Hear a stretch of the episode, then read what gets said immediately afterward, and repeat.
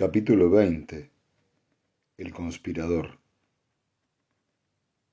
El palacio del alcalde, mejor dicho, lo que un día fue el palacio del alcalde, era una gruesa mancha en la oscuridad. La ciudad estaba tranquila tras el toque de queda impuesto a raíz de la conquista y la difusa leche que formaba la gran lente galáctica, con alguna otra estrella solitaria aquí y allá, dominaba el firmamento de la fundación. En tres siglos, la Fundación había evolucionado desde el proyecto privado de un reducido grupo de científicos a un imperio comercial cuyos tentáculos se adentraban profundamente en la galaxia y medio año había bastado para arrebatarle la preponderancia y reducirla a la posición de una provincia conquistada. El capitán Han Pritcher se negaba a admitirlo. El sombrío toque de queda y el palacio sumido en la penumbra y ocupado por intrusos eran suficientemente simbólicos, pero el capitán Han Pritcher, ante la puerta exterior del palacio y con la diminuta bomba atómica oculta bajo su lengua, se negaba a comprenderlos. Una silueta se aproximó. El capitán inclinó la cabeza. Fue tan solo un susurro, sumamente bajo. El sistema de alarma es el mismo de siempre, capitán. Puede seguir. No se detectará nada. Sin ningún ruido el capitán se agachó, pasó bajo la pequeña arcada y enfiló el sendero flanqueado por los surtidores y que conducía al jardín del alcalde Inburu. Ya habían pasado cuatro meses desde aquel día en que estuvo en la bóveda del tiempo, cuyo recuerdo quería desechar. Aisladas y por separado las impresiones volvían, venciendo su resistencia casi siempre de noche.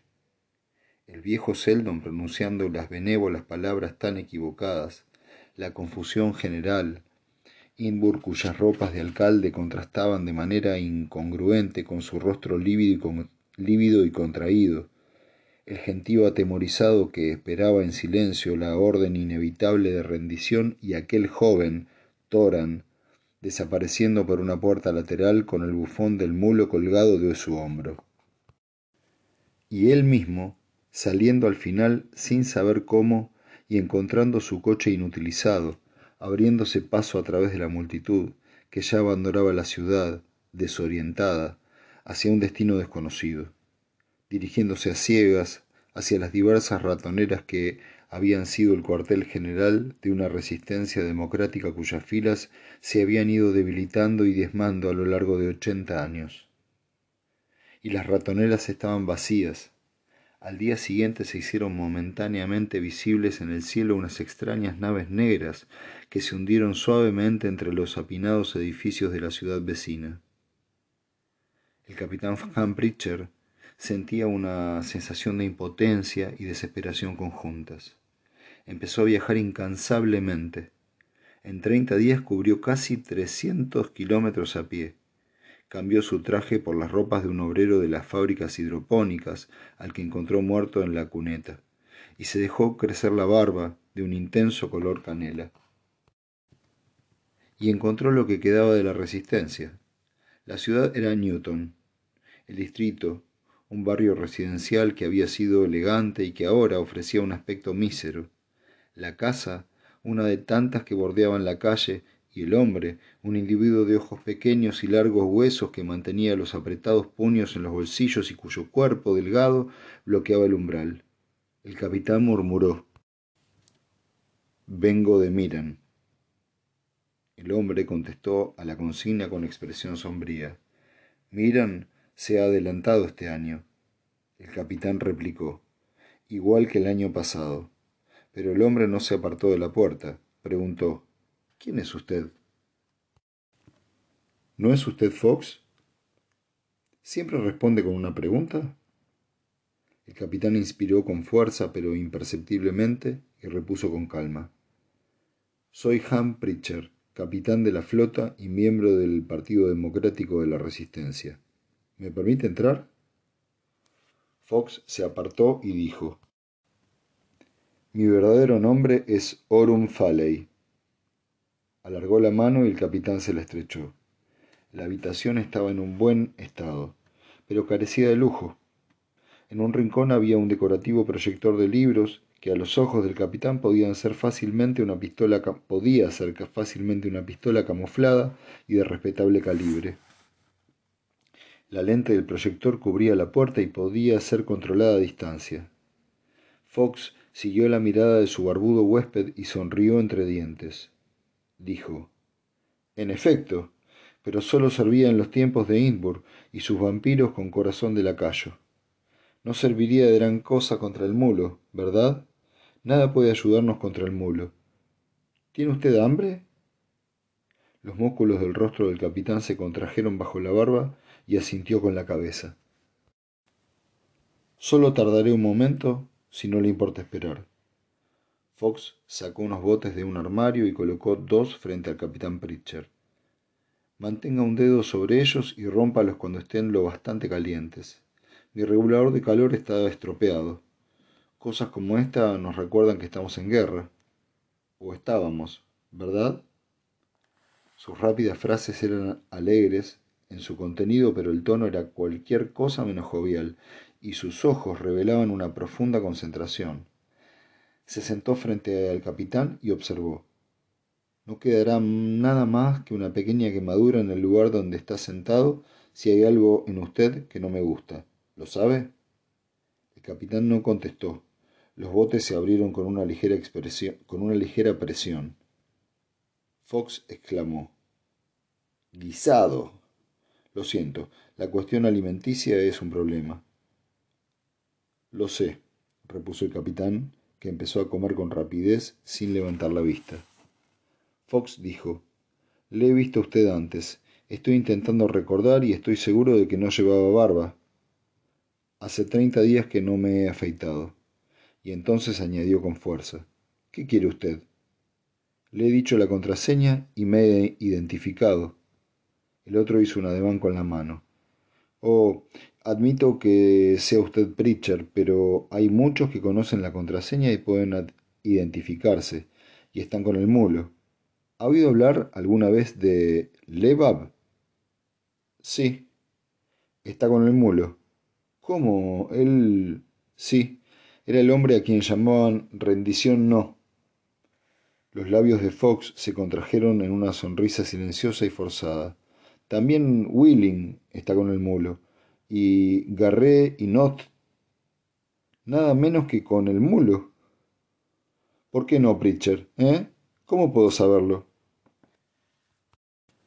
El capitán se limitó a mover la cabeza. Pero no importa, dijo Fox en voz baja. Si Not se ha pasado a ellos. Deben de tener mi nombre, de modo que si usted dice la verdad, corre más peligro que yo por haberle recibido. El capitán, que había terminado de comer, se apoyó en el respaldo de su asiento. Si aquí no tiene ninguna organización, ¿dónde puedo encontrar una? La fundación puede haberse rendido, pero yo no. Ya. No podrá vagar siempre de un lado para otro, capitán. En estos días los hombres de la Fundación han de tener un permiso para viajar de una ciudad a otra. ¿Lo sabía? Y también tarjetas de identificación. ¿La tiene usted? Además, todos los oficiales de la flota han recibido una orden de presentarse al cuartel general de ocupación más próximo. Esto le atañe a usted, ¿no? Sí. La voz del capitán era dura. ¿Acaso cree que huyo por temor? Estuve en Calgan poco después de que cayera en manos del mulo. Al cabo de un mes, ni un solo de los oficiales, ni uno solo de los oficiales del ex señor Guerrero estaban en libertad porque eran los naturales jefes militares de cualquier revuelta. La resistencia ha sabido siempre que ninguna revolución puede tener éxito sin el control de, por lo menos, una de las partes de la flota. Es evidente que el mulo también lo sabe. Fox asintió pensativamente. Resulta lógico, el mulo piensa en todo. Me quité el uniforme en cuanto pude, me dejé crecer la barba. Cabe la posibilidad de que otros hayan hecho lo mismo. ¿Está usted casado? Mi esposa murió. No tengo hijos. Así que usted es inmune a los rehenes. Sí. ¿Quiere que le dé un consejo? Si tiene alguno para darme. Ignoro cuál es la política del mulo a sus propósitos pero hasta ahora no han sufrido ningún daño, no han sufrido ningún daño los trabajadores especializados. Se han subido los salarios. La producción de toda clase de armas atómicas se ha acelerado. ¿De veras? Esto suena a que continuará la ofensiva. No lo sé. El mulo es un sutil hijo de perra, y es posible que solo pretenda ganarse a los trabajadores. Si Seldon, con toda su psicohistoria, no pudo descubrirle, no voy a intentarlo yo. Pero usted lleva ropas de obrero. ¿Esto sugiere algo? ¿No cree? Yo no soy un trabajador especializado. Ha seguido un curso militar sobre cuestiones atómicas, ¿verdad? Naturalmente. Eso basta. La Atom Field Bearings Inc. está localizada aquí en la ciudad. Los sinvergüenzas que dirigían la fábrica para Inburg siguen dirigiéndola para el mulo. No habrá preguntas mientras necesiten más obreros para elevar la producción. Le darán una tarjeta de identidad y usted puede solicitar una habitación en el distrito residencial de la corporación. Podría empezar enseguida. De esta forma, el capitán Ham Pritchard de la Flota Nacional se convirtió en el especialista en escudos antiatómicos Lo Moro. Talleres 45 de la Atom Field Bearings Inc. Y de un agente de, y de un agente de inteligencia descendió en la escala social a conspirador, profesión que algunos meses más tarde le llevó a lo que había sido el jardín particular de Innsbruck. En el jardín, el capitán Pritchard consultó el radiómetro que llevaba en la palma de la mano. El campo interior de advertencia todavía funcionaba, por lo que se detuvo a esperar. A la bomba atómica que guardaba en la boca le quedaba media hora de vida. La movió nerviosamente con la lengua. El radiómetro se apagó y el capitán avanzó rápidamente. Hasta aquel momento todo se había desarrollado a la perfección. Reflexionó objetivamente y se dio perfecta cuenta de que la vida de la bomba atómica era también la suya, que su muerte significaba la suya propia y la del mulo. Entonces llegaría el momento crucial de su guerra privada de cuatro meses, una guerra que había comenzado en la huida y acabado en una fábrica de Newton.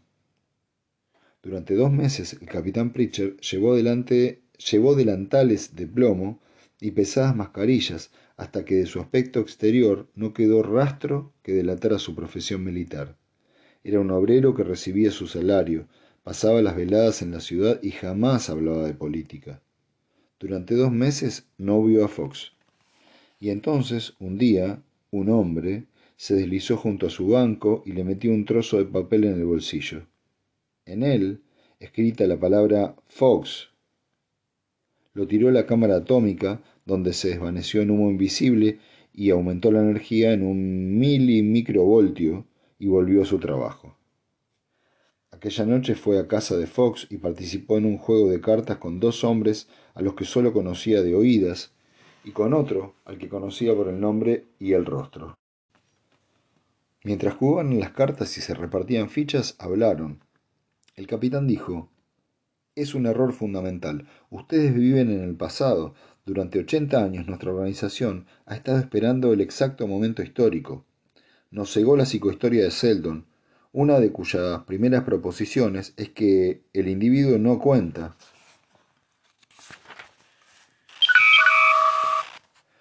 No hace la historia y los, los complejos factores sociales y económicos la desbordan, le convierten en una marioneta. Ordenó cuidadosamente sus cartas, apareció su valor y añadió, poniendo una ficha sobre la mesa, ¿por qué no van a matar al mulo? ¿Y de qué serviría hacerlo? preguntó con fiereza el hombre que tenía a su izquierda. Ya lo ven, repuso el capitán deshaciéndose de dos cartas. Esta es la actitud. ¿Qué es un hombre entre, entre trillones? La galaxia no dejará de girar porque un hombre muera. Pero el mulo no es un hombre, es un mutante y ha interferido en los planes de Seldon, y si se detienen a analizar las implicaciones comprenderán que él, un solo hombre, un mutante, ha trastocado toda la psicohistoria de Seldon. Si no hubiera vivido, la fundación no habría sido derrotada. Si dejase de vivir, la fundación resurgiría. Ya saben que los demócratas han luchado secretamente contra los alcaldes y los comerciantes durante ochenta años. Intentemos el asesinato. ¿Cómo? intervino Fox con frío sentido común. El capitán respondió con lentitud. He pensado en ello durante tres meses sin encontrar la solución. Al llegar aquí, le la he hallado en cinco minutos. Miró brevemente al hombre que tenía a su derecha, de rostro sonriente, rosado y ancho como un melón. Usted fue chambelán del alcalde Inbur. No sabía que estuviera en la resistencia. Yo tampoco sabía que usted estaba en ella. Pues bien, como chambelán usted comprobaba, comprobaba periódicamente el funcionamiento del sistema de alarma del palacio. En efecto. Y ahora el palacio está ocupado por el mulo. Así se nos ha anunciado, aunque es un conquistador modesto que no hace discursos ni proclamaciones ni apariciones en público. Esos son los detalles que no cambian nada. Usted, querido ex chambelán, es todo cuanto necesitamos. Mostraron las cartas y Fox recogió las apuestas. Lentamente repartió los naipes. El hombre que había sido chambelán recogió sus cartas una por una. Lo lamento, capitán. Yo comprobaba el sistema de alarma, pero era una rutina. No lo conozco en absoluto. Ya me lo esperaba, pero en su mente existe el recuerdo de los mandos y podemos ahondar en ella lo suficiente, con una sonda psíquica. El rostro rubicundo del ex chambelán palideció repentinamente, sus puños arrugaron los naipes que sostenían. ¿Una prueba psíquica? No se preocupe, dijo con sequedad el capitán. Sé cómo usarla. No le perjudicará aparte de debilitarle durante unos pocos días, y en el caso de que le perjudicase se trata de un riesgo que ha de correr y un precio que ha de pagar. No hay duda de que entre nosotros se encuentran algunos que, por los controles de la alarma, sabrían determinar las combinaciones de la longitud de onda. Hay varios hombres de la resistencia que podrían fabricar una pequeña bomba de reloj de relojería y yo mismo la llevaría hasta el mulo. Los presentes se apiñaron en torno a la mesa y el capitán continuó. Un día determinado estallará un motín en la ciudad de Terminus, en las proximidades del palacio. No habrá lucha, solo un alboroto tras el cual todos huirán. Lo importante es atraer a la guardia del palacio o por lo menos distraerla. Desde aquel día se iniciaron los preparativos, que duraron un mes y el capitán Han Pritchard de la Flota Nacional dejó de ser conspirador para descender aún más en la escala social y convertirse en asesino. El capitán Pritchard, asesino, se encontraba en el mismo palacio y estaba muy satisfecho de sus dotes de deducción. Un completo sistema de alarma en el exterior significaba una guardia reducida en el interior. En este caso, quería decir que no había ni un solo guardia. El plano del palacio estaba claro en su mente. Era como una sombra deslizándose por la rampa alfombrada. Cuando llegó arriba se aplastó contra la pared y esperó. Tenía ante sí la pequeña puerta cerrada de una habitación privada. Tras aquella puerta debía estar el mutante que había vencido lo invencible. Llegaba temprano. La bomba aún tenía diez minutos de vida. Cinco de ellos pasaron y ningún sonido turbó el silencio absoluto. El mulo, al mulo le quedaban cinco minutos de vida. Así lo calculaba el, el capitán Pritchard. Avanzó guiado por un repentino impulso. El complot ya no podía fallar. Cuando la bomba explotase estallaría el palacio, todo el palacio traspasar una puerta, recorrer diez metros. No era nada.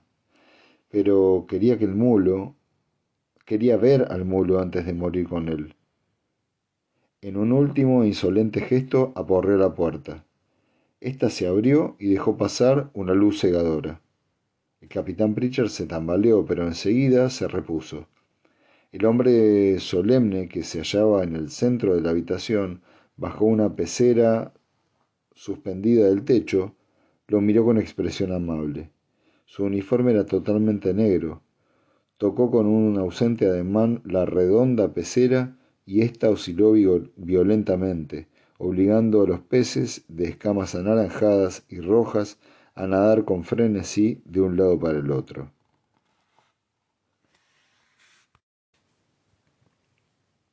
El hombre dijo, Entre, capitán. La lengua temblorosa del capitán tuvo la impresión de que el pequeño globo de metal se hinchaba peligrosamente, una imposibilidad física como sabía el capitán. Pero estaba en el último minuto de su vida. El hombre observó. Sería mejor que escupiera esa necia píldora para que pudiera hablar. No estallará. El minuto pasó y con un movimiento lento y cansado el capitán inclinó la cabeza y dejó caer el globo plateado en la palma de su mano. Con enérgica fuerza lo lanzó contra la pared. Rebotó con un, rebotó con un pequeño y agudo sonido resplandeciendo inofensivamente en su trayectoria. El hombre uniformado se encogió de hombros. Bueno, olvidémosla. En cualquier caso, no le hubiera servido de nada, capitán. Yo no soy el mulo. Tendrá que contentarse con su virrey. ¿Cómo lo sabía usted? murmuró torpemente el capitán. La culpa es de un eficiente sistema de contraespionaje. Conozco todos los nombres de su pequeña pandilla y cada uno de sus planes. ¿Y nos ha dejado llegar tan lejos? ¿Por qué no? Uno de mis principales objetivos aquí era encontrarle a usted y a algunos más. En particular a usted, podría haberle atrapado hace algunos meses, cuando aún era un obrero de la fábrica de Bearings. Pero esto es mucho mejor. De no haber sugerido a usted las principales directrices del complot, uno de mis propios hombres lo hubiera hecho por ustedes. El resultado es muy espectacular y bastante cómico. El capitán mostraba dureza en su mirada. Yo también lo creo así. ¿Ha terminado todo esto ahora? Acaba de empezar. Venga, capitán, tome asiento. Dejemos las heroicidades a los insensatos que se impresionan por ellas. Capitán, usted es un hombre capaz. De acuerdo con mi información, usted fue el primer hombre de la fundación que reconoció el poder del mulo. Desde entonces se ha interesado con bastante osadía por la juventud del muslo, del mulo. Usted fue uno de los que raptaron al bufón del mulo y a quien, por cierto, aún no se ha encontrado, y por el que se pagará una espléndida recompensa. Y el mulo no es un hombre que tema la capacidad de sus enemigos, siempre que pueda convertirlos en sus nuevos amigos. ¿Es eso lo que pretende? Oh, no. Oh, sí. Es el objetivo de la comedia de esta noche. Usted es un hombre inteligente y, sin embargo, sus pequeñas conspiraciones contra el mulo hayan fallan desastrosamente. Apenas puede calificarse de conspiraciones. Puede calificarlas de conspiraciones. ¿Forman parte de su adiestramiento militar perder naves en acciones imposibles? Primero habría que admitir que son imposibles. Se hará, le aseguró suavemente el virrey. El mulo ha conquistado la fundación y la está convirtiendo rápidamente en un arsenal para el cumplimiento de sus objetivos más importantes. ¿Cuáles son esos objetivos? La conquista de toda la galaxia, la reunión de todos los mundos dispersos en un nuevo imperio, el cumplimiento obtuso, patriota, del sueño de vuestro propio Seldon. Setecientos años antes de lo que estaba previsto, y en este cumpleaños y en este cumplimiento Usted puede ayudarnos. Puedo, indudablemente, pero también, indudablemente, no lo haré. Tengo entendido, replicó el virrey, que solamente tres de los mundos comerciantes independientes continúan resistiendo. No lo harán durante mucho más tiempo. Será el último reducto de la fundación. Usted resiste todavía. Sí. Sin embargo, no lo seguirá haciendo. Un colaborador voluntario sería el más eficiente, pero la otra clase de colaborador también servirá. Por desgracia, el mulo está ausente. Dirige la lucha, como siempre, contra los comerciantes que aún resisten. Pero no tendrá usted que esperar mucho. ¿Para qué? Para su conversión.